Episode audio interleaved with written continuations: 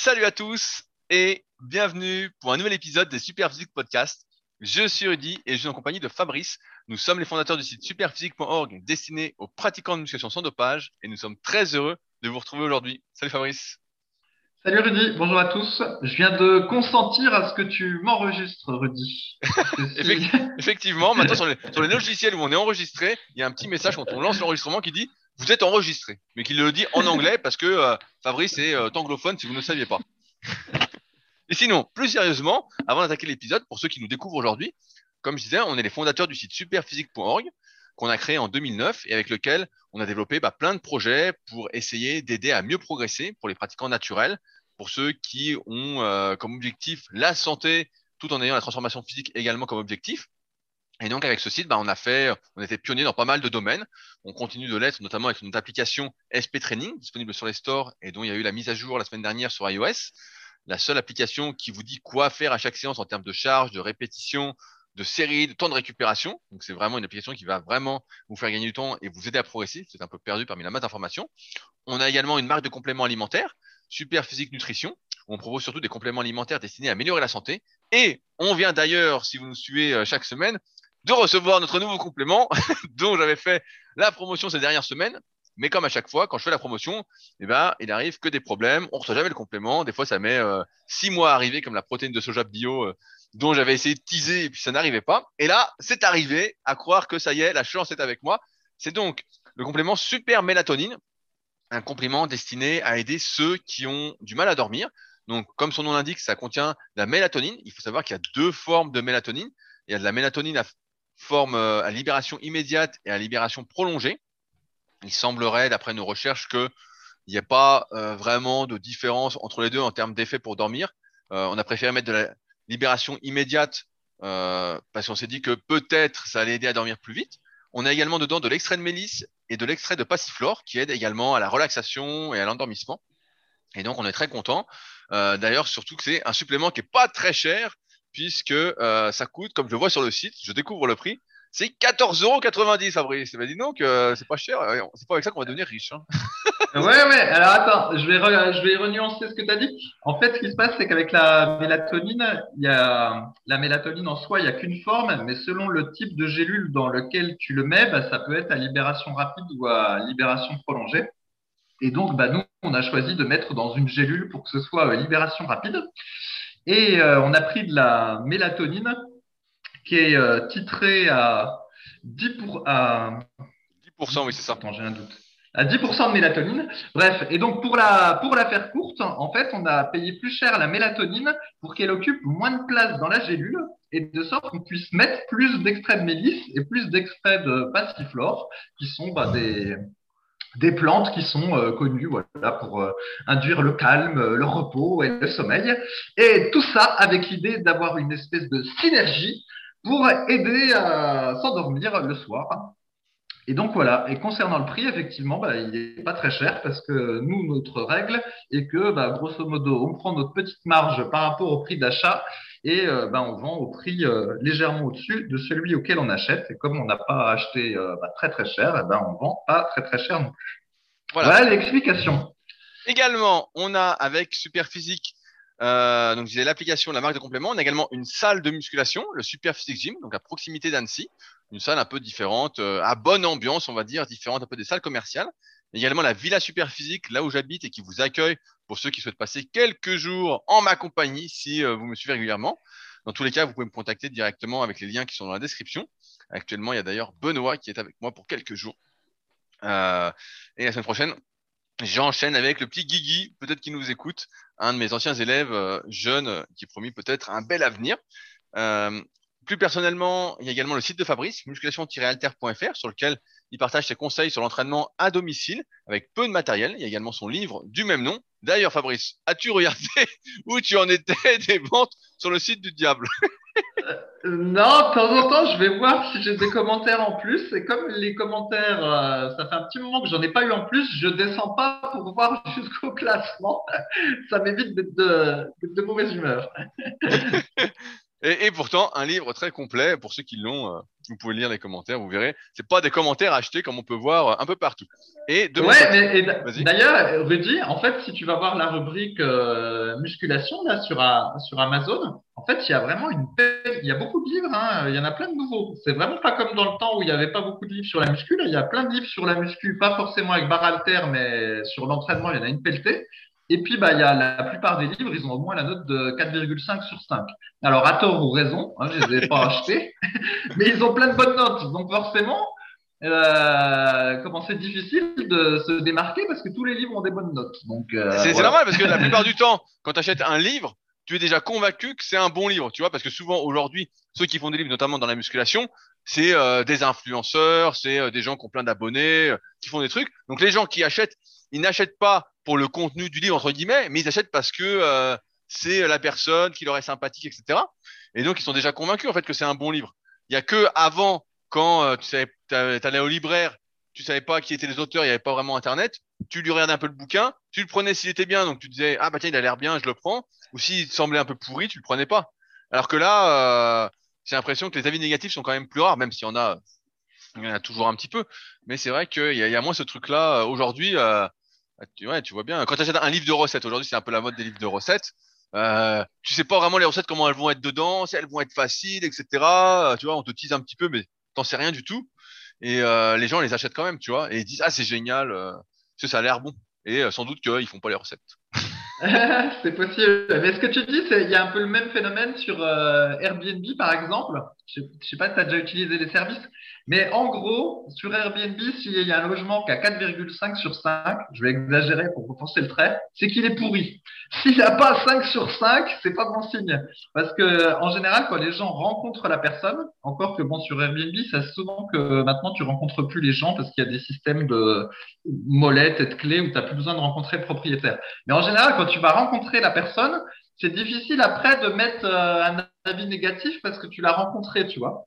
Et donc, euh, même si le truc était un peu sale, même s'il y a des trucs cassés ou quoi que ce soit, normalement, tu vas pas trop assassiner la personne. Et j'ai remarqué que sur Airbnb, en général, les, les notes avaient tendance à être plutôt trop bonnes, entre guillemets.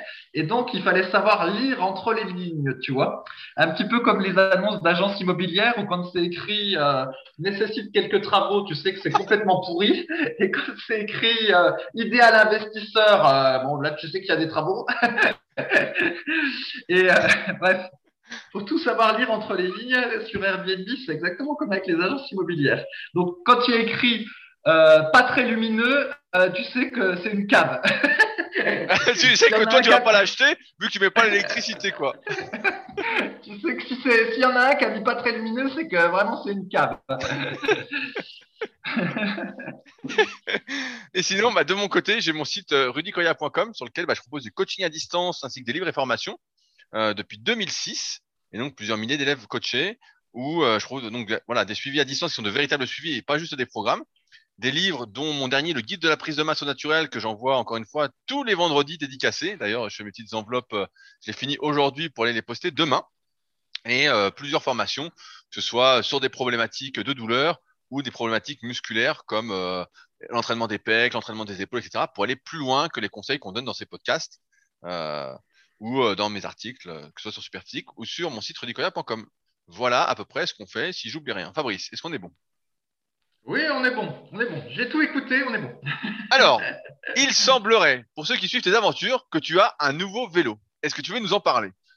As-tu cassé Ah oui. ta tirelire il, est, il est fou lui. Eh ben, figure-toi qu'en fait, dans la mon espèce de cave, c'est pas tout à fait une cave. mais dans, bon, dans on va ton, dire- appartement, ton appartement lumineux non, c'est qu'en fait, euh, chez moi, j'ai ce qu'on appelle un vide technique. Ah, le type qui s'y connaît. J'ai un vide technique et en fait, dans le vide technique, il y a tout plein de bordel qui datait du précédent propriétaire et que comme c'est une galère à tout nettoyer, ben, j'ai laissé. Et puis c'est vrai qu'en fait, je me souvenais plus, mais il y avait un vélo dedans. en fait, il y avait un VTT pour adolescents que j'utilise, que j'ai utilisé un peu euh, il y a longtemps, mais que j'utilisais plus parce que justement c'était pour adolescents. Et ben, je l'ai ressorti du truc et tout d'un coup, maintenant que j'avais plus de VTT, eh ben, il avait une saveur toute nouvelle, tu vois. Je me suis dit, oh, un vélo, oh, qu'il est bien, qu'il est bien. tu vois, le, désir est manque, comme dirait André Consponville, le désir est manque. Et là, je me disais, oh, mais qu'est-ce qu'il est très bien ce vélo. Et donc, ce que j'ai fait, j'ai mis, j'ai un petit coup de nettoyage euh, et de dérouillage avec un produit qui s'appelle WD-40. Alors, je sais pas si tu sais ce que c'est. Oui, oui, bien sûr, je vois ce que c'est. Voilà, en gros, c'est le produit à tout faire pour ceux qui sont complètement nuls en bricolage. Ils utilisent ça, puis ils ont l'impression d'être un bricoleur parce qu'ils mettent du WD-40. voilà, donc c'est ce que j'ai fait. j'ai graissé la chaîne euh, avec de la graisse de chêne et une brosse à dents. Comme euh, Michael Gundil nous a appris à graisser les chaînes des machines avec une brosse à dents, ben, j'ai fait pareil avec le truc à vélo. J'ai resserré les freins parce que comme c'est un très vieux vélo, eh ben c'est des freins qui se serrent et se desserrent comme je connais, tu vois, comme le vélo que j'avais quand j'étais adolescent, un truc tout simple où t'as pas besoin de 50 000 outils, alors que mon nouveau VTT qui est cassé, eh ben c'était des freins à disque où là, ben je sais pas faire, c'est compliqué. Donc bref, du coup j'ai retrouvé un vieux vélo euh, tout simple. Et puis, ben, je lui ai monté sa selle au maximum. Et puis, ben, il va faire l'affaire. Et comme ça, voilà, j'ai un vélo, pas besoin d'en acheter un ni rien. Et comme il est un petit peu petit, bah, ça fait un peu plus les cuisses parce que du coup, bah, tu as les jambes qui sont en permanence fléchies parce que je peux pas les tendre en entier. Et puis voilà. Le mec euh, va bah, s'arracher les genoux à la fin. Mais non. Et puis bah sinon, comme le cadre est un petit peu petit, quand je suis dessus, c'est un peu comme si je faisais du développé couché prise préférée, tu vois, parce que j'ai pas beaucoup de place pour mettre ma carrure. Mais c'est pas grave, en fait. Euh, comme c'est mieux que pas de vélo, et eh ben, je suis tout heureux sur le vélo, spécialement quand je me dis qu'il m'a rien coûté. Voilà. Donc, j'ai un nouveau vélo. Est-ce qu'il a, est a, encore ces deux petits trous sur le côté pour l'équilibre? Non, c'est pour adolescents, c'est pas pour les, les, petits. Ça dit, il avait l'air pas mal parce que c'est la marque, c'était Mountain Bikes. Alors j'ai cherché sur internet, ça avait l'air d'être euh, une belle marque. Et euh, donc, c'était le modèle Phantom, P-H-A-N-T-O-M, que j'ai cherché, qui avait l'air pas trop mal aussi, et il est tout noir, d'où je suppose le nom Fantôme. Donc, du coup, je lui trouve tout plein de classes. Noir avec quelques traces de rouille et surtout gratuit. Et, voilà. ouais, et surtout gratuit, c'est le, seul mot. C'est son avantage principal parce que tu dois avoir fière allure dessus, hein. franchement. Euh. Euh, ah, ouais, je dois avoir fière allure. Puis en plus, là, je me suis tellement senti bricoleur à passer ma petite brosse à dents avec du, du graissage et puis à faire un peu de tournevis pour m'occuper des freins tout de suite, tu vois, je me le suis euh, approprié, tu vois. Euh, j'avais une anecdote parce que si vous nous suivez encore une fois régulièrement, on parle souvent de l'entraînement fonctionnel euh, avec ironie, en expliquant que tout est très spécifique et qu'à chaque fois, bah, même en muscu, quand on fait pas un exercice et qu'on fait un exercice qui est censé travailler pratiquement les mêmes muscles sous un angle différent, eh ben on n'a pas trop de transfert. exemple récent, quand je suis repassé au développé couché après avoir fait six mois de développé décliné, eh ben, euh, il y a eu une petite surprise euh, plutôt négative.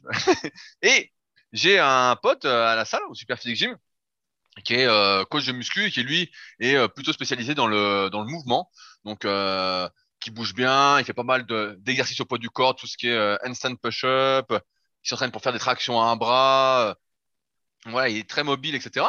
fait tous ces mouvements à pleine amplitude et donc on pourrait se dire que bah, il est hyper fonctionnel. Franchement, on se dit ah, c'est un super sportif, etc. Et il voulait essayer le kayak. Et comme vous le savez peut-être, comme c'est le cas chez vous, il fait beau en ce moment. Et ce matin, au moment où je ce podcast, on est jeudi, euh, il me dit ah j'aimerais bien venir essayer, etc. Je dis ah, pas de souci. Euh, il faut savoir que bah, j'ai plein de kayaks et j'en ai gardé un exprès que j'ai pas vendu pour ceux euh, qui voudraient essayer, qui débutent. Et donc je l'emmène sur un lac qui est très plat. C'est le lac d'Aigbelette, à côté de Chambéry. Donc c'est un lac vraiment très plat où il y a rarement beaucoup de vagues. Je dis c'est pratiquement impossible de tomber. Voilà, si on va à Annecy, il y a des chances de tomber. J'ai déjà emmené pas mal de potes à Annecy. Et à Annecy, il y a personne qui ne tombe pas euh, dans l'eau euh, en première séance avec ce kayak-là. Et là, avec Belette, bon, ceux que j'emmène habituellement ne euh, tombent pas. Et donc, ce pote, je l'emmène. Donc, encore une fois, type très fonctionnel, hein, en apparence, dans ce qu'il fait à la salle, très, très fonctionnel. Et je le mets dans le kayak. Donc, je règle bien, tout, etc. Je lui explique comment ça va aller, etc. Il se met dedans et je vois, putain, il, il bouge dans tous les sens. Il bouge, il bouge, il bouge de, droite à gauche et tout. Je me dis, qu'est-ce qu'il, il a quand même pas tombé. Je dis, c'est tout plat, il risque rien. Je lui montre et tout. Il met un coup de pagaie. Il était dans l'eau. Il, a fini dans l'eau. Il me dit, il me dit, ah, putain, mais c'est, euh, c'est hyper dur, je comprends pas. Je dis, bah, je lui explique la technique et tout. Au total, il est tombé au moins pendant une heure, au moins 15 fois dans l'eau.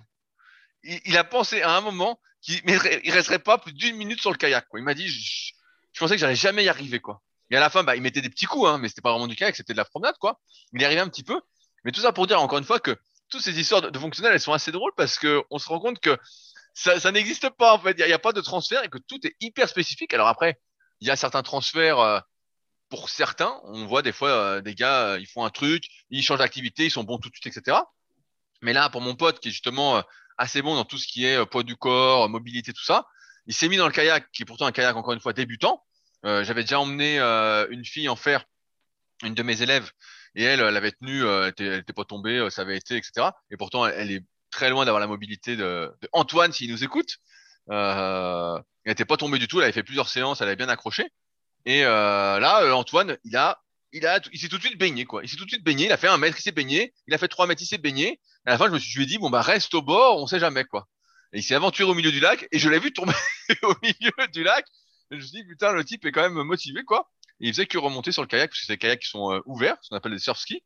Et euh, je me suis dit putain, euh, il tombe avec ça, donc je dis bah il est pas prêt de de vraiment faire du kayak. Mais tout ça pour dire que voilà, il fait tout ce qu'il faut en salle pour avoir un gainage de fou, etc. Mais comme tout est hyper spécifique, eh ben, euh, le fonctionnel est encore une fois un, un mythe que l'on démonte. Voilà. Bah, peut-être que le, le, fonctionnel lui, lui permettait de remonter dans le kayak euh, de manière efficace, plus vite ouais. que quelqu'un de non fonctionnel. Non, non, non, parce, parce que en plus, comme au début, je lui dis, dis comment remonter, il essaie de remonter. Il mettait pas ses mains dans l'eau ni ses pieds dans l'eau, alors que voilà, bah, il avait pas trop de trucs, il comprenait pas trop au début. Donc il retombait directement. Donc, euh, il remontait pas plus vite. il retombait plus vite. Donc, euh, non, non. Et à la fin, il était très loin, et, euh, au bout d'une heure. Mais après, c'est normal, c'est le début. Mais euh, ce qui montre bien que. Euh, et pourtant, en gainage, bah, il est super fort. Tous les trucs à la salle, il est très fort, etc. Mais euh, dès que tu changes un peu d'environnement, etc., on voit que tout est hyper, hyper spécifique. Donc, l'idée pour la suite, c'est de t'emmener sur un kayak, Fabrice, pour voir si toi, tu es vraiment fonctionnel ou pas. Ouais, ouais, ouais. Non, mais c'est bien, une fois de plus, euh, ça démonte euh, ouais, et surtout.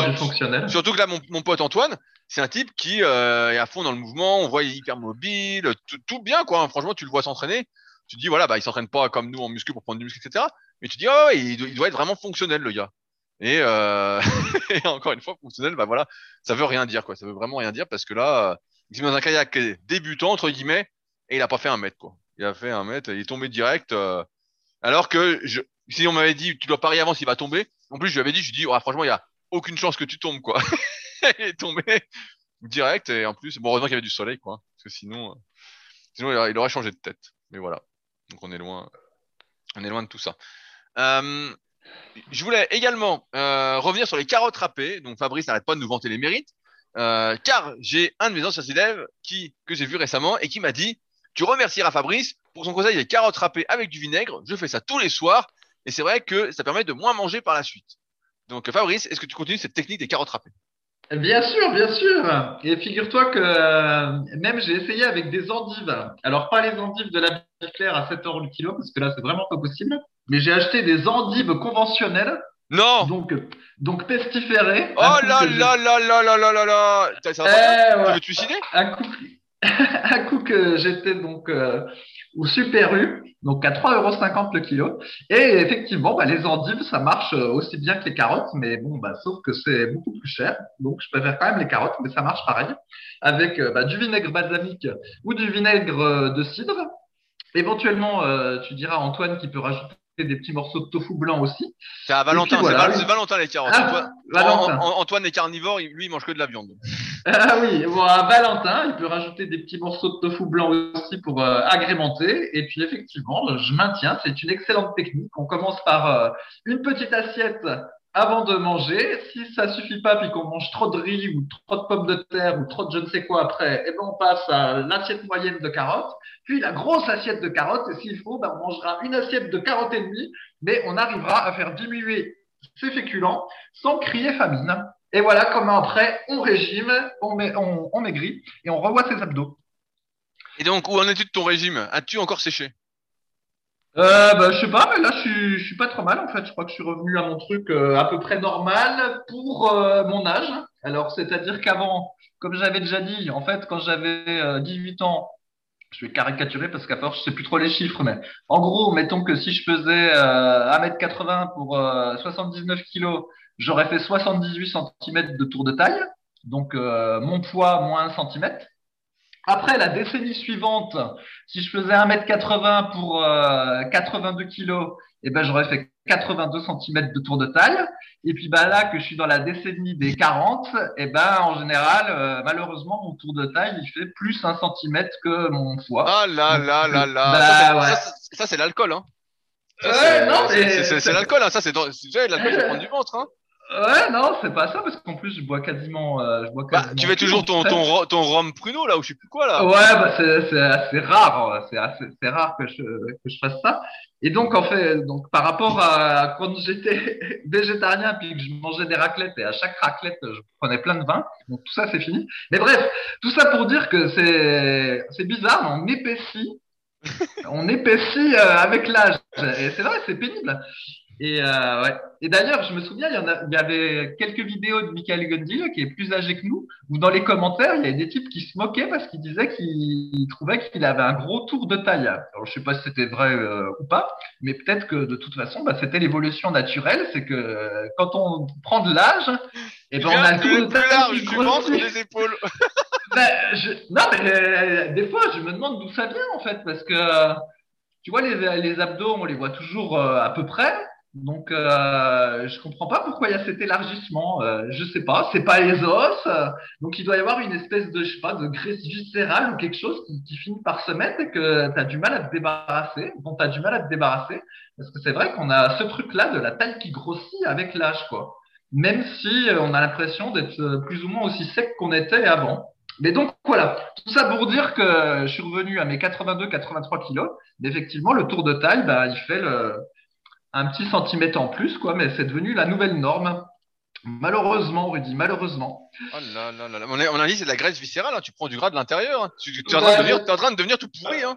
Je je sais pas ce que c'est. Est-ce que toi, tu as cette, cette corrélation-là aussi, toi, où tu as un ratio entre euh, le poids que tu fais et ton tour de taille, ou comme tu es une sauterelle, il n'y a pas de ratio chez toi? Je sais pas, mais je, prends, je prends jamais mes mensurations, mais ce que j'ai remarqué, j'en parlais la dernière fois à un pote aussi, je disais que euh, j'avais vu au fil des années que franchement, je prenais plus facilement du gras sur le ventre qu'avant. Et que c'était beaucoup, plus dur pour le faire partir qu'avant aussi. Alors, alors que ouais, quand j'avais j'avais quoi, 20 ou 22 ans, franchement, euh, le gras sur le ventre, il, il venait jamais quoi. hein. Puis dès que je maigrissais, ça partait tout de suite.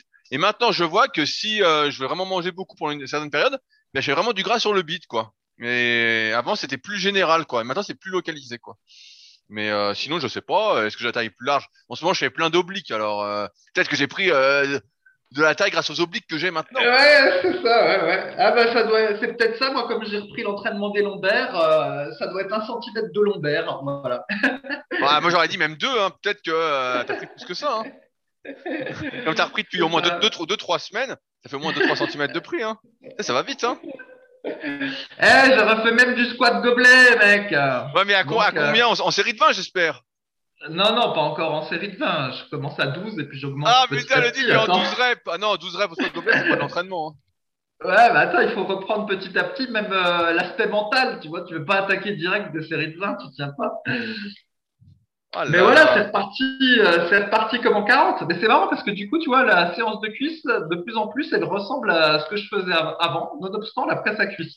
Comme quoi, euh, je reviens aux bases, quoi, naturellement. Donc, Bah, cool. évidemment, évidemment, parce que comme on le dit souvent, c'est les bases qui marchent. À chaque fois, on essaye de s'en écarter parce que soit, une- soit on a une petite douleur, soit on se dit ah tiens, on peut peut-être faire un autre, un autre exercice qui a l'air plus efficace, etc.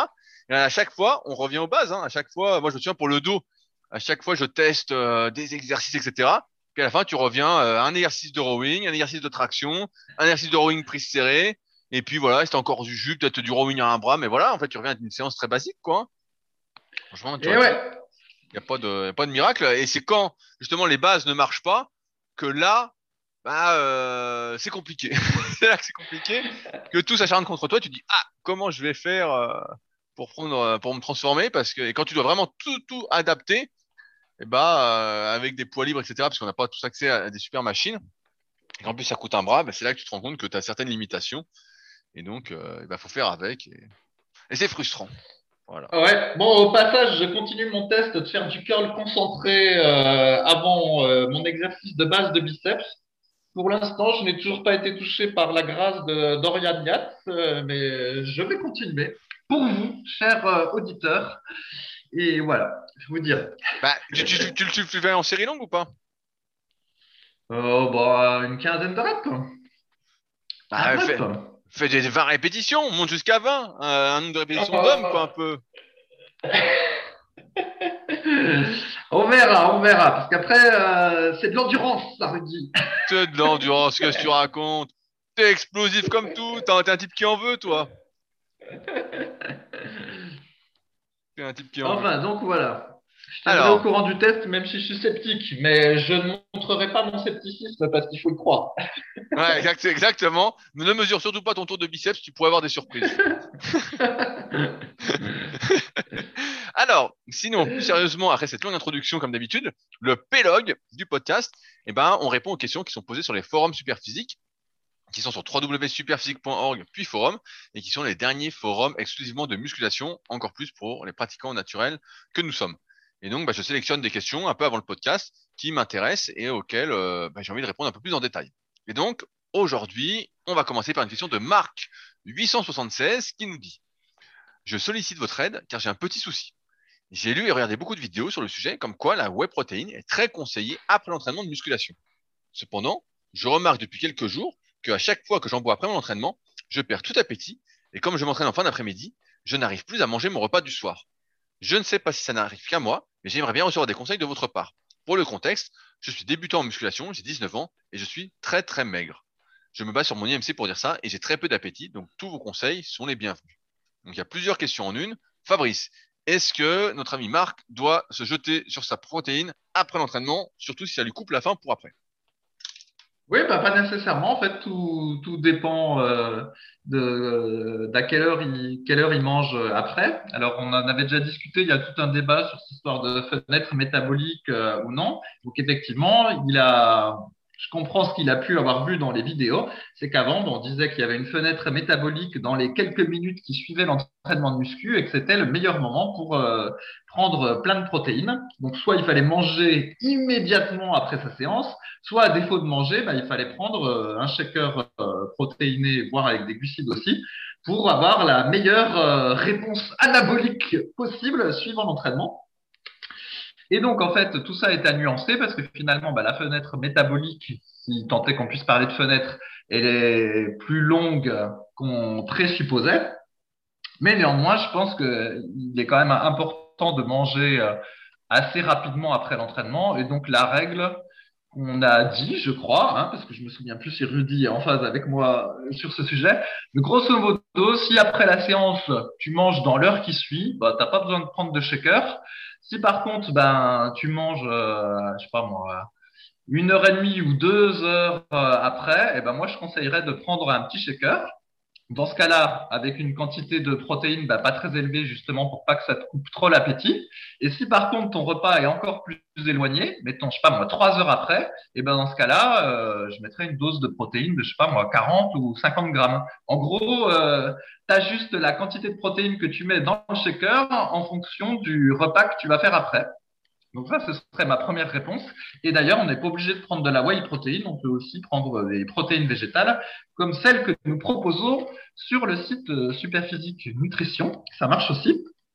Surtout, qu'elles sur sont bio. Surtout qu'on propose du bio, nous, hein, et pas de la Ouais. camelote. euh.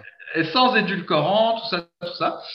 Et euh, après, concernant le fait qu'il n'ait pas d'appétit, ben, c'est vrai que ça arrive de pas avoir d'appétit, mais souvent, ce que j'ai remarqué, c'est que paradoxalement, faire du cardio, on pourrait penser que malheureusement, bah, celui qui est maigre, si en plus il fait du cardio, il va sécher encore plus et puis que bah, définitivement il prendra jamais de muscle, et ben non, au contraire, faire du cardio, ça peut euh, stimuler la- l'appétit et aider du coup à avoir plus facilement sa dose de calories sans forcer, se forcer à manger.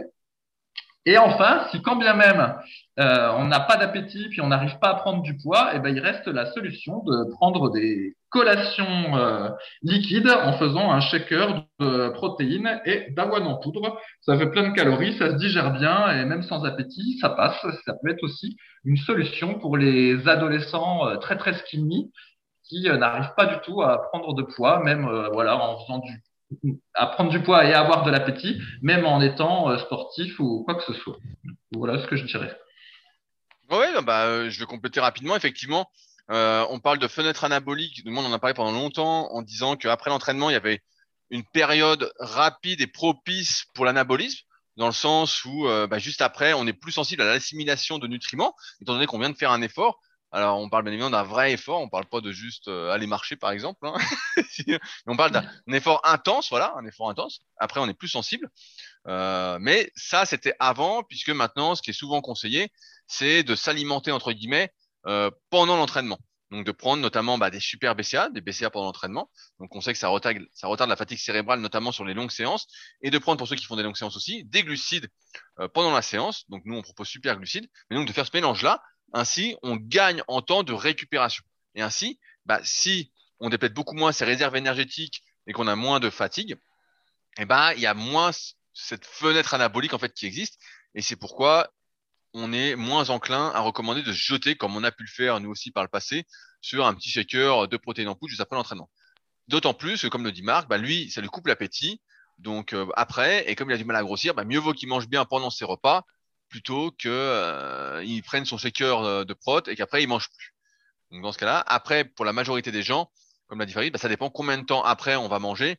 On estime que si on peut manger bah, dans l'heure qui suit l'entraînement un vrai repas, tout va bien, il n'y a pas besoin de prendre de shaker. Et si c'est un peu plus, dans ce cas-là, mieux vaut prendre un petit shaker de prot, pas de glucides si on en a pris pendant la séance et pas de BCA en plus si on en a pris pendant la séance, comme on le recommande. Sur le fait d'avoir du mal euh, à manger, des problèmes d'appétit, on a pas mal d'astuces qu'on a pu expérimenter euh, au fil des années. Moi, ce que je conseille souvent à mes élèves qui ont du mal à manger, c'est euh, d'humidifier entre guillemets leur alimentation. Je vais prendre un exemple si vous ne mangez, je sais pas, 3000 euh, calories et puis que en termes de quantité de féculents comme du riz, des pâtes ou autre, ça vous fait beaucoup et vous voyez l'assiette, vous dites ah ça va être dur à manger, vous avez du mal. Et eh ben une technique, c'est d'humidifier ça. C'est par exemple de mettre un peu de sauce tomate ou un peu de ratatouille, mettre quelque chose en fait qui va faire que ça glisse. Rien que ça déjà, ça va vous aider à manger parce que il y a aussi le fait que quand on mastique beaucoup, et bah ça envoie des signaux comme quoi euh, en fait on a déjà suffisamment mangé quoi. Alors que si ça glisse, et bah, on a moins besoin de mâcher, donc on est euh, moins vite rassasié. Donc ça c'est le premier conseil. Après il faut pas hésiter à rajouter aussi des calories euh, faciles. On a souvent tendance à dire qu'il faut manger des aliments sains, des aliments les moins transformés possibles et, tout, mais souvent bah, ces aliments-là c'est pas ceux qui sont les plus denses en calories. Et c'est pourquoi quand on a vraiment du mal à grossir, notamment dans le cas de Marc. Alors, je ne sais pas si euh, il est vraiment très maigre, s'il est vraiment très sec, etc., comme il le dit, on n'a pas vu de photo. Et eh ben, faut peut-être pas hésiter si euh, on aime bien, je sais pas, le fromage, à se rajouter un peu de fromage dans son alimentation. Moi, j'aime bien, par exemple, manger des figues séchées. J'en avais parlé. Va pas hésiter à rajouter un peu de figues séchées. Bon, c'est pas donné, mais faut manger une ou deux par repas comme ça. rajouter en fait des aliments un peu plaisir qui ne compteraient pas dans l'alimentation, ou même des amandes, si on aime bien les amandes, prendre une poignée d'amandes comme ça, et ça fait des calories faciles. Euh, il y a également la purée de fruits que j'aime bien personnellement, même si c'est euh, que du sucre entre guillemets, mais euh, que du sucre de fruits, hein, c'est pas du sucre qui a été rajouté, mais ça reste quand même du sucre. Et donc ça rajoute des calories en fait faciles, sans avoir faim, sans avoir cette mastication qui va envoyer le signal qu'on est rassasié. Donc, pour Marc, moi je m'orienterais vers ça pour vraiment, on va dire, essayer de pouvoir manger suffisamment pour pouvoir grossir petit à petit. Après, le but, encore une fois, c'est pas de grossir trop vite. Sinon, bah, on finit, euh, on finit comme Fabrice, avec le tour de taille plus élevé que son poids. Et donc là, bah, ça va Ouais, je me souviens quand euh, je prenais beaucoup de riz, un de mes plats préférés, mais donc maintenant j'en mange plus, c'était des œufs au plat. Tu ah fais trois œufs au plat et je mettais carrément le riz après l'avoir cuit en fait. Euh, j'avais toujours du riz dans le frigo. Je mettais trois œufs au plat à la poêle et en fait je retournais une partie de la casserole de riz déjà cuit directement dans la poêle, tu vois. Et du coup, le jaune d'œuf se mélangeait avec le riz qui lui-même chauffait euh, dans la poêle, que je fermais avec un petit couvercle pour que le riz chauffe bien. Et c'était un véritable bonheur euh, de manger ça après. Le petit mélange jaune d'œuf riz, je, je dévorais ça comme de rien. Mais bon, maintenant j'ai plus le droit. pour pas faire souffrir les, les petits poussins. Et donc, bah, du coup, quand je prends du riz avec du tofu, et ben simplement, euh, je suis accro à la sauce soja.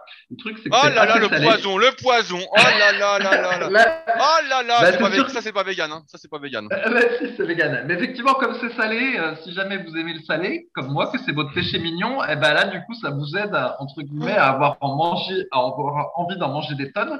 Parce qu'en fait, euh, le, le riz plus sauce soja, tu peux ne pas t'arrêter. C'est un peu comme les chips. Donc bon.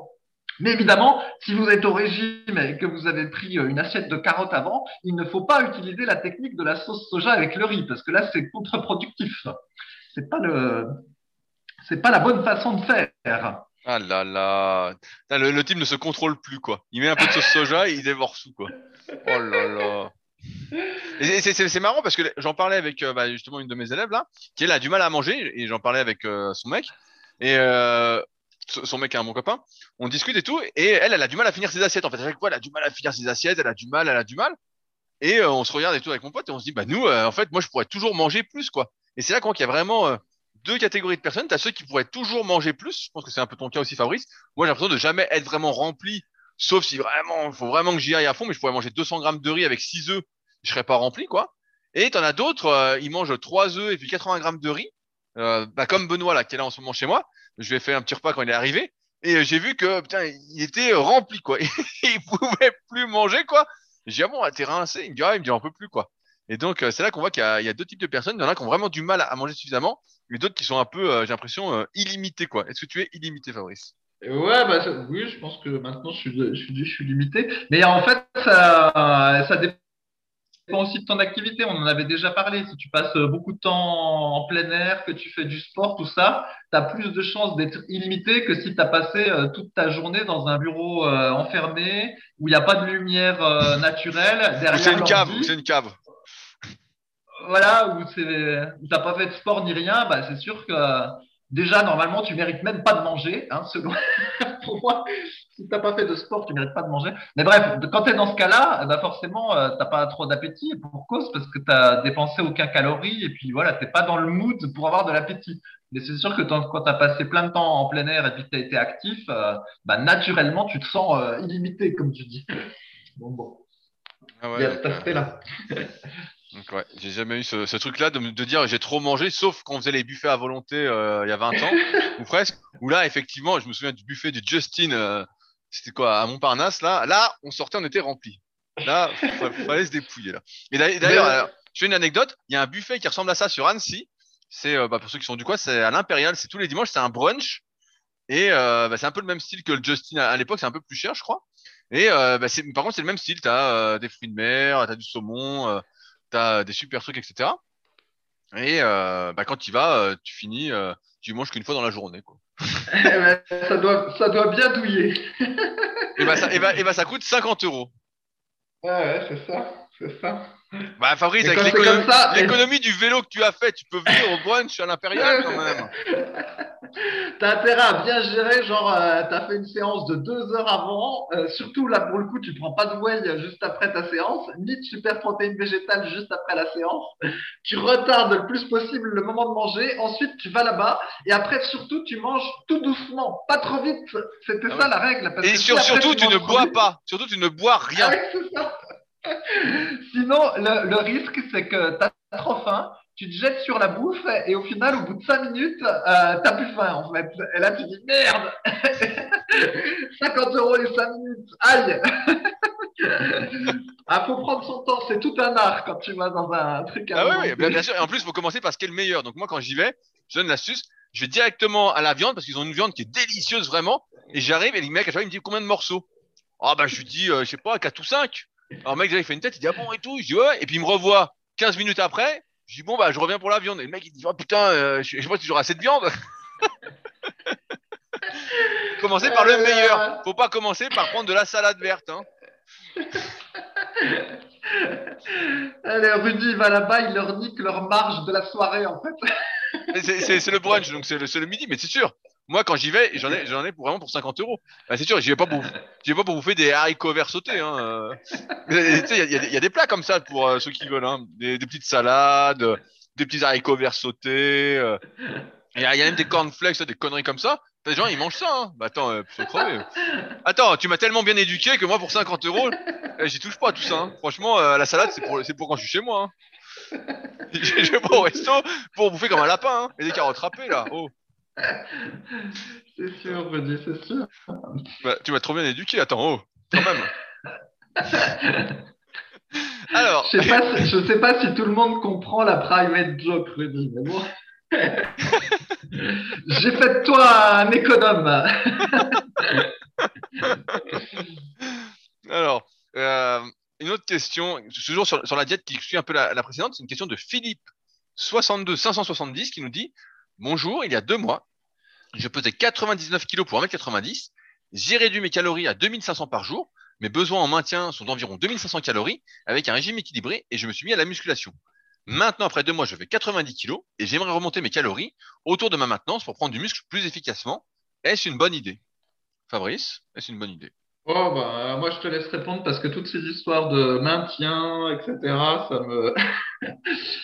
Fait, je suis un peu gêné quand il y a des questions comme ça parce que moi, je suis pas du tout sûr qu'on puisse dire comme il dit que euh, mon besoin calorique de maintenance euh, est de, je sais plus combien il a dit, 2800. Moi, je 2500. suis pas sûr qu'on puisse, voilà, 2500, je suis pas sûr qu'on puisse donner un chiffre comme ça euh, aussi affirmatif. Donc, du coup, à partir de là, tout le reste, euh, entre guillemets, de, de l'édifice conceptuel me semble un petit peu branlant. C'est pour ça que, sauf vraiment quand on n'a absolument aucune idée, je préfère partir du truc de, euh, on mange à peu près euh, correctement, voilà, donc euh, euh, des plats variés, non transformés, avec euh, un peu plus de protéines que la plupart des gens. Et au fil du temps, euh, on ajuste quoi. Si on sent qu'on a un tour de taille qui commence à, un peu à grossir, eh ben on mange un peu moins. Si on sent qu'on n'a pas d'énergie à la salle, eh ben on mange un peu plus. Et, euh, et on n'hésite pas à adapter. Ben voilà, si finalement on est allé marcher trois heures euh, le samedi parce que euh, alors que d'habitude euh, on n'allait pas, eh ben on mange un petit peu plus, tu vois. Je suis plus pour faire les choses un peu au, au feeling en fait. Et je crois pas trop qu'on puisse tout compter comme ça. C'est pour ça qu'à chaque fois je suis un peu gêné quand il y a ces questions. Parce que moi, par exemple, je serais bien incapable de dire exactement quel est mon besoin calorique. Comment veux-tu que je sache? Il y a Eh ben, eh ben, c'est pas compliqué, Fabrice. Tu te pèses là maintenant, et puis tu, pè- tu pèses tout ce que tu manges tous les jours. Et en chaque fin de journée, tu comptes tes calories. Et une semaine après, tu te repèses, et si tu es stable, tu fais la moyenne des 7 jours, et tu dis, voilà à peu près combien il me faut. Oui, mais ça, là, ça, ça suppose en fait que j'ai la même vie les 7 jours de la semaine. Mais c'est pas ça. Peut-être qu'il y a un. Mais coup- non, mais tu fais la, je- tu fais la moyenne.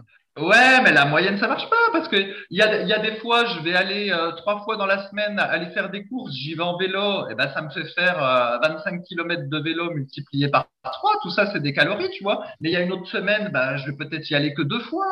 Euh, des fois, je vais me promener une heure, des fois, ça va être une heure et demie. En fait, tu vois, tous les, toutes les dépenses, ça, ça varie.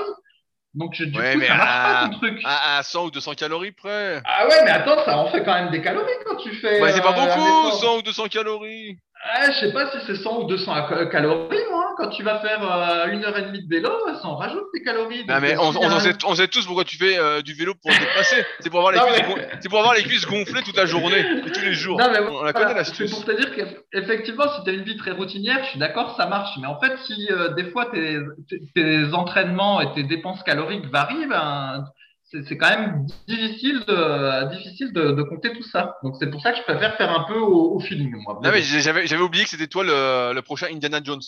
Tu m'excuseras mais euh, en fait c'est Indiana euh, Fab, c'est ça le, le prochain non? Ben, J'ai pas, j'ai pas compris la blague. Un, aventurier, blague un aventurier, Un aventurier de la, du besoin calorique, c'est ça? Un aventurier de la vie. Oh il comprend rien. Oh là là, oh là là les vieux ils comprennent plus rien. Alors bah sinon bah, je vais répondre à Philippe euh, de manière plus pratique. Euh, si effectivement tu as estimé que tes besoins étaient de 2500 calories, que tu as perdu 9 kilos en deux mois, ce qui est euh, assez rapide, ce qui est déjà très bien. Peut-être que tu faisais pas de muscu au- auparavant. Euh, moi, je remonterais plus progressivement que de rajouter tout de suite 500 calories. Je remonterais d'abord de 200 calories pour voir ce que ça se passe sur une semaine. Je remonte ensuite de 200 calories. Et euh, si tes calculs sont à peu près justes, eh bah, tu devrais euh, te stabiliser ou pas. Après, un bon repère aussi pour voir si tu manges suffisamment, c'est de voir si à l'entraînement tu retrouves de l'énergie, si tu te remplis un peu musculairement, si tu vois que voilà, tu, as les muscles tendus sous la peau à cause de tes réserves de glycogène qui ont augmenté. Mais euh, il faut que tu sois vraiment plus progressif. On a, souvent peur de, de la progressivité, on veut aller plus vite, plus vite, plus vite, plus vite. Et c'est une erreur en muscu, surtout quand on est naturel et euh, que la santé est un peu le socle de notre progression. Il faut vraiment miser sur le long terme et euh, mettre en place cette progressivité. Donc, il faut pas hésiter. Là, je parle de 200 calories, mais on peut même estimer monter de 100 calories par semaine ou 150 calories, sachant que de toute façon, la transformation ne se fait encore que sur plusieurs mois, plusieurs années non-stop, euh, et non pas juste sur euh, un ou deux mois ou quelques semaines.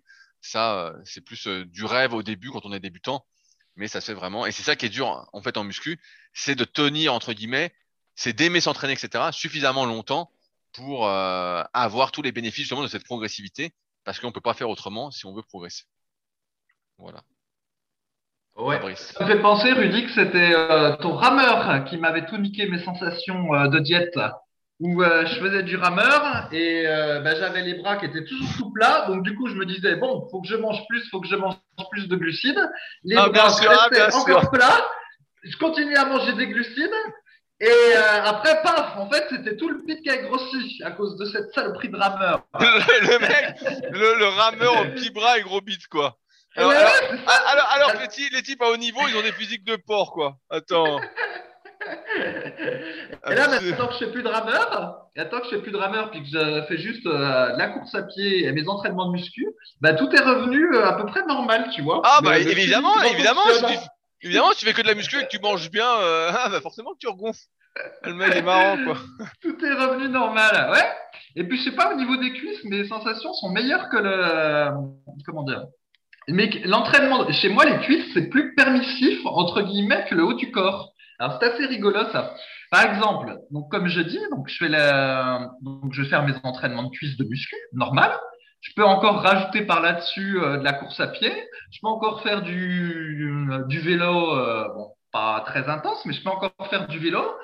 Et en fait, les cuisses, euh, certes, elles vont euh, gonfler, elles vont congestionner ou quelque chose, mais globalement, euh, ça va à peu près. Tu vois, il n'y a pas trop d'impact euh, sur la performance euh, à l'entraînement. Et puis en plus, elles, euh, je sais pas comment dire, elles, elles sont toujours assez gonflées en fait. Oui, oui, bah, je, je, je ce que je disais tout à Alors- l'heure, tu, tu fais ça pour être gonflé. Alors que les, les bras, là, avec ton rameur, en fait, faire du rameur, ça me dégonflait les bras. Et après, ils étaient dégonflés en permanence. Et euh, tout était foiré, en fait. Tout était foiré. Et donc, j'en ai déduit que, euh, voilà, les, les cuisses, chez moi, c'est plus permissif. Je peux faire un peu ce que je veux et tout va bien. Mais les bras, euh, tout est au millimètre. Si tu déconnes, euh, après, ils sont tout maigres. Le gars, Après, le gars, le gars avait une condition physique de fou avec le rameur, mais il avait, perdu des bras. Alors il a arrêté pour retrouver une condition physique pourrave, mais des, des bras plus gros. Ah ouais, le rameur, ça me déplétionnait les bras. Et après, il revenait pas. Il revenait pas, les bras. Non, mais c'est sûr qu'on n'arrive pas. On perd souvent bah, là où c'est le point faible en priorité. Moi, je vois pareil, bah, je perds euh, plus facilement des bras, etc. Moins des, moins des pecs et, et des épaules. Moi, les épaules, elles perdent jamais. Voilà, je vois les épaules, euh, quoi que je fasse, ça perd pas. Je pourrais même ne pas les faire parce qu'indirectement, elles bossent sur les autres exos, ça reste. Mais par contre, ouais, il y a des trucs, si je fais pas les bras, je vois tout de suite que je perds, quoi. Tout de suite, euh, je perds. Et ouais, bah, de toute façon, tu perds plus facilement. Tu vois, comme les cuisses, c'est un point fort, bah, tu perds pas, quoi. Et, ouais, mais euh, enfin là, c'est l'inverse.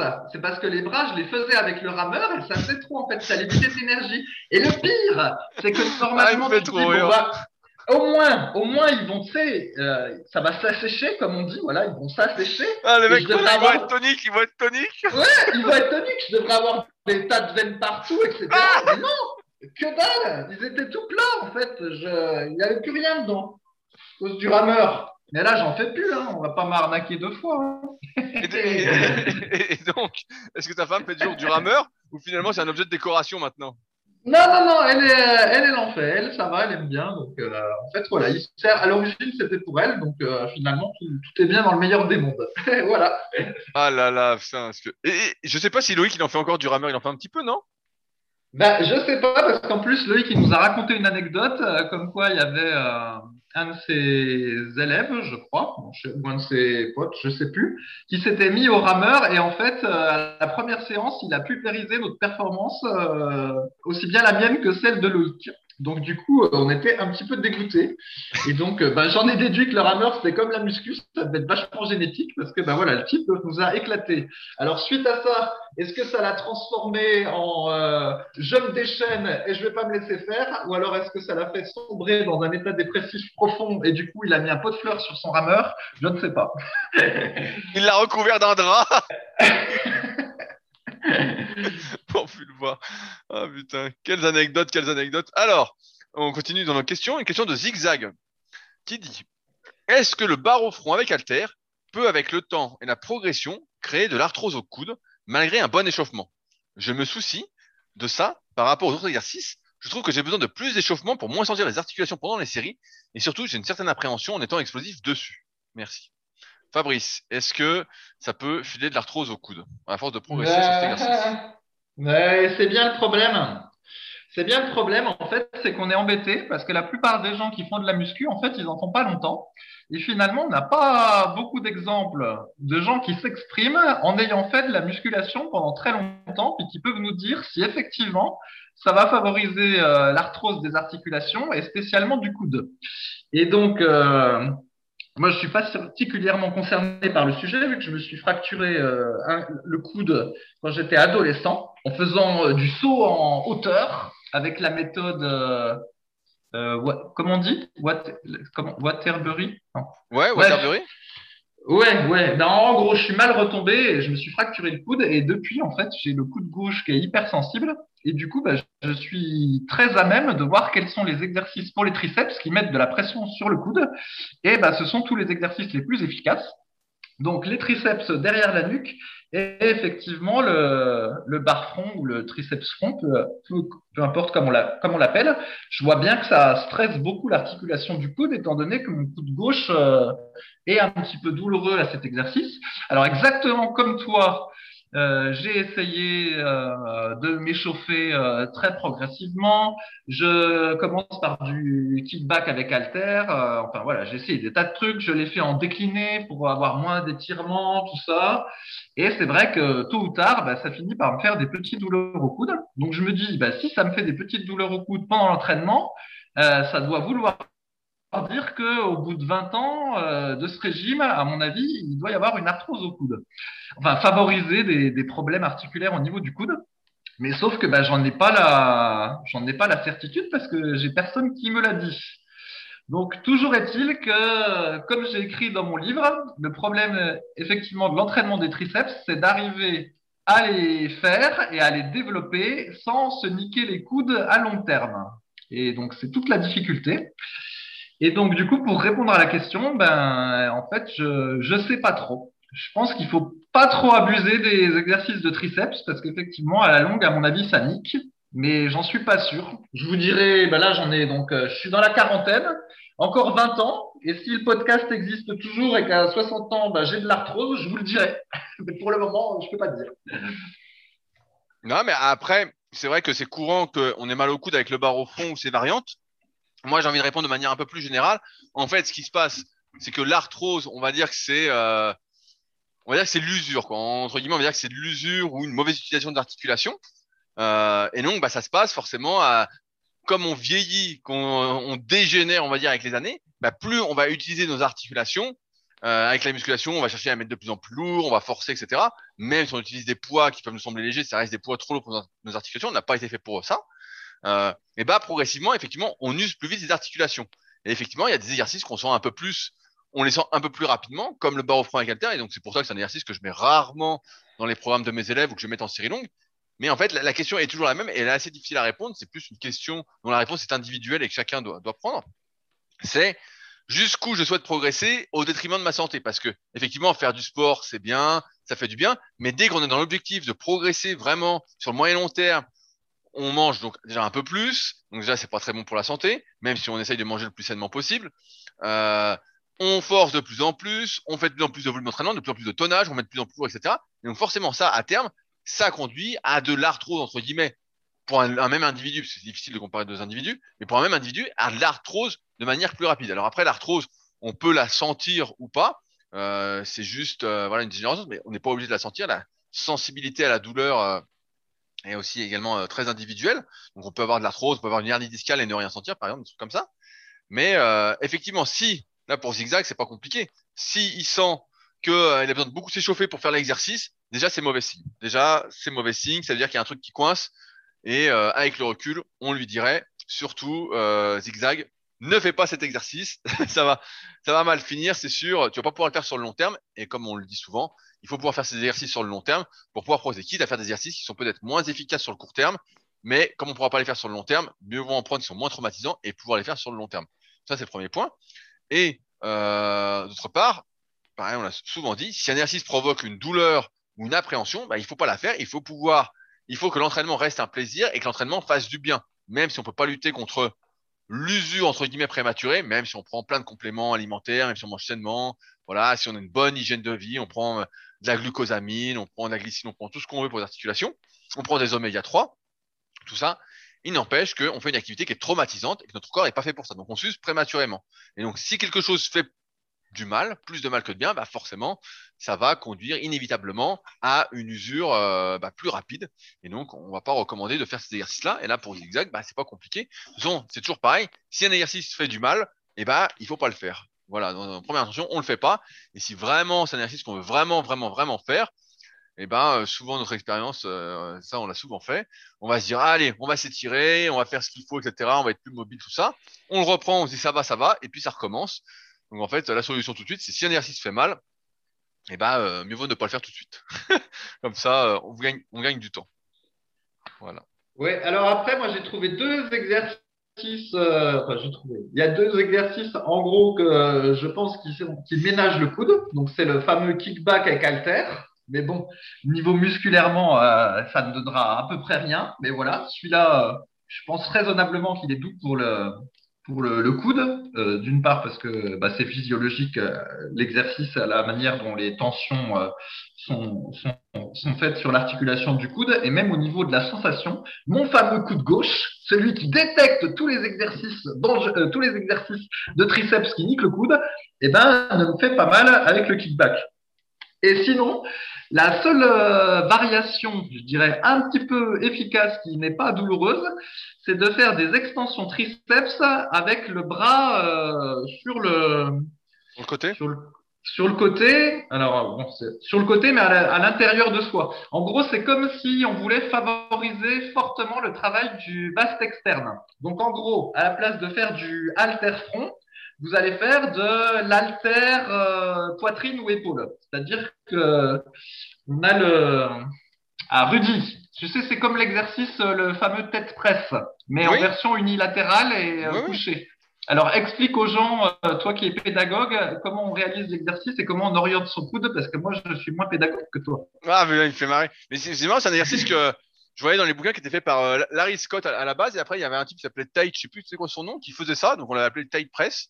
Mais euh, Larry en faisait beaucoup. En fait, une sorte de barre au front à un bras, sauf qu'au lieu de descendre en direction du front, on va descendre sur le côté opposé, donc vers euh, l'épaule opposée. Et donc ça fait qu'on a le coude qui est pointé vers l'extérieur, au lieu de l'avoir pointé, on va dire, euh, je sais pas comment on peut dire, euh, vers ses hanches. Mais bon, c'est assez. En fait, vous mettez le poids devant un haltère devant vous en étant allongé, comme un développé couché avec haltère, et vous descendez latéralement sur le côté opposé en fléchissant le coude. Et, euh, et voilà, c'est ça le tight press. Et ça, c'est un truc effectivement qui fait un peu moins mal au coude. Mais moi, pareil, hein, quand j'en fais et que je commence à forcer, ça me, ça me démonte aussi le coude. Comme ça, j'en fais pas. Voilà, mais je pense que je pense qu'en fait déjà c'est moins stressant pour le coude, oui, c'est moins stressant. simplement parce que l'amplitude est limitée par le bah, par l'épaule opposée en fait, c'est ça, parce qu'en fait on est on est en partiel, alors qu'avec euh, quand on va derrière le front, eh ben, on casse euh, beaucoup plus facilement. Et d'ailleurs, c'est pour ça que l'exercice est efficace. C'est parce qu'en même temps, on, casse l'angle. En fait, on va sous la parallèle. Donc, on étire bien les triceps. Le triceps est plus étiré. Et avec cet exercice-là, ben, on a moins d'étirement. Voilà, avec l'alter-front, on étire beaucoup les triceps. Alors qu'avec la version, on va appeler ça tête presse, mais c'est pas tout à fait ça, tête presse, parce que lui, il le faisait sur un banc incliné, gna gna gna gna gna. Puis c'était un exercice d'assistance pour euh, le développer couché. Donc, ça n'a rien rien à voir euh, sur l'épaule opposée, et eh ben effectivement là, on casse à peine la parallèle et euh, ben, c'est mon détecteur d'exercice dangereux pour les triceps ne se réveille pas. En fait, je peux le faire avec le, le bras gauche sans ressentir aucune douleur. Mais eh ben, effectivement, c'est pas très très efficace, une fois encore, parce que le triceps est, est pas étiré. C'est un peu mieux que le kickback avec halter, mais euh, c'est pas avec ça qu'on a des, des, gros triceps. Mais en tout cas, c'est les deux exercices que je peux faire euh, sans douleur. Voilà, de mon expérience. Alors, si vous en trouvez d'autres. Alors, après, à la poulie, euh, il y en a peut-être d'autres. Hein. Par exemple, des, simplement des extensions toutes simples euh, à la poulie. Moi, j'en ai pas fait beaucoup dans, dans ma carrière, entre guillemets. Ce que. J'en ai pas fait beaucoup, donc je, je, ne saurais dire. Mais comme il y a la, comme il y a la poulie, peut-être que la poulie pense un petit peu euh, fait l'étirement et que l'exercice reste doux pour les articulations. Ça, je ne sais pas. Mais en tout cas, avec Alter, voilà, j'en ai que deux. Et sinon, ben, on aurait pu mentionner les dips. Je pense que les dips, c'est relativement doux pour les coudes. Mais par contre, euh, comme je l'ai déjà dit, ça nique les épaules et le sternum. Donc, ce que vous gagnez d'un côté, vous le perdez de l'autre. Voilà. Bah c'est ça qui est toujours compliqué. Euh... mais ouais, en fait, pour pas se faire mal, du moins pour réduire le stress des exercices, ce qu'il faut, c'est que ces exercices-là étirent moins. Mais s'ils étirent moins, effectivement, pour les articulations, c'est mieux. Mais pour les muscles, c'est moins bien. Parce que on voit bien que l'étirement, entre guillemets, avec des poids, c'est ce qu'il y a de plus efficace pour faire du muscle. Sauf que, bah voilà, ça traumatise beaucoup plus les articulations avec des poids lourds. Donc on dit, on va les faire avec des poids légers. Mais sauf qu'à un moment, on est bien obligé de progresser. Donc on met plus lourd. Et c'est là que ça nique. Et, euh, et malheureusement, ouais, bah, c'est les plus efficaces. Donc on est un peu dans, dans de beaux draps. Donc souvent, bah, ce qu'on fait, ce que beaucoup de pratiquants font avec les années, c'est qu'au début, ils les font parce qu'ils n'ont pas de douleur. Puis quand ils commencent à avoir mal en faisant ces exercices-là, ils se disent, bon, bah, j'ai passé sur des exercices qui étirent moins, qui soient moins efficaces, mais au moins j'aurais pas de douleur, euh, parce qu'on sent effectivement qu'à un moment, euh, bah, s'entraîner sur des douleurs, sur des douleurs, sur des douleurs, bah, on sait très bien comment ça finit. Hein. Ça va pas disparaître comme par enchantement, ça va surtout s'accentuer et pas par enchantement. Donc, euh, et le but c'est quand même de pouvoir s'entraîner. Voilà. Et ben voilà. Et ben on arrive au bout aujourd'hui pour l'épisode de la semaine. J'espère encore une fois que vous avez passé un agréable moment en notre compagnie. Si vous avez des questions, n'hésitez pas à utiliser les forums Superphysique. Ça se passe directement sur superphysique.org puis forum. Il y a le lien dans la description et tous les liens de ce dont on a parlé également, que ce soit pour être coaché, pour l'application SP Training, pour voir les compléments alimentaires qu'on propose pour la santé. Tout est dans la description de l'épisode. Euh, et puis, bah, nous, de toute façon. Ah oui, avant, avant de finir, je voulais euh, remercier les personnes qui ont laissé de nouveaux commentaires sur le podcast, sur l'application podcast d'Apple. J'ai vu qu'on était à 468 commentaires. Donc, euh, merci aux deux personnes qui l'ont fait. Peut-être deux nouvelles personnes pour la semaine prochaine pour être à 470. Et donc, sur ce, je vous laisse maintenant tranquille et je vous dis à la semaine prochaine. Salut à tous. Salut.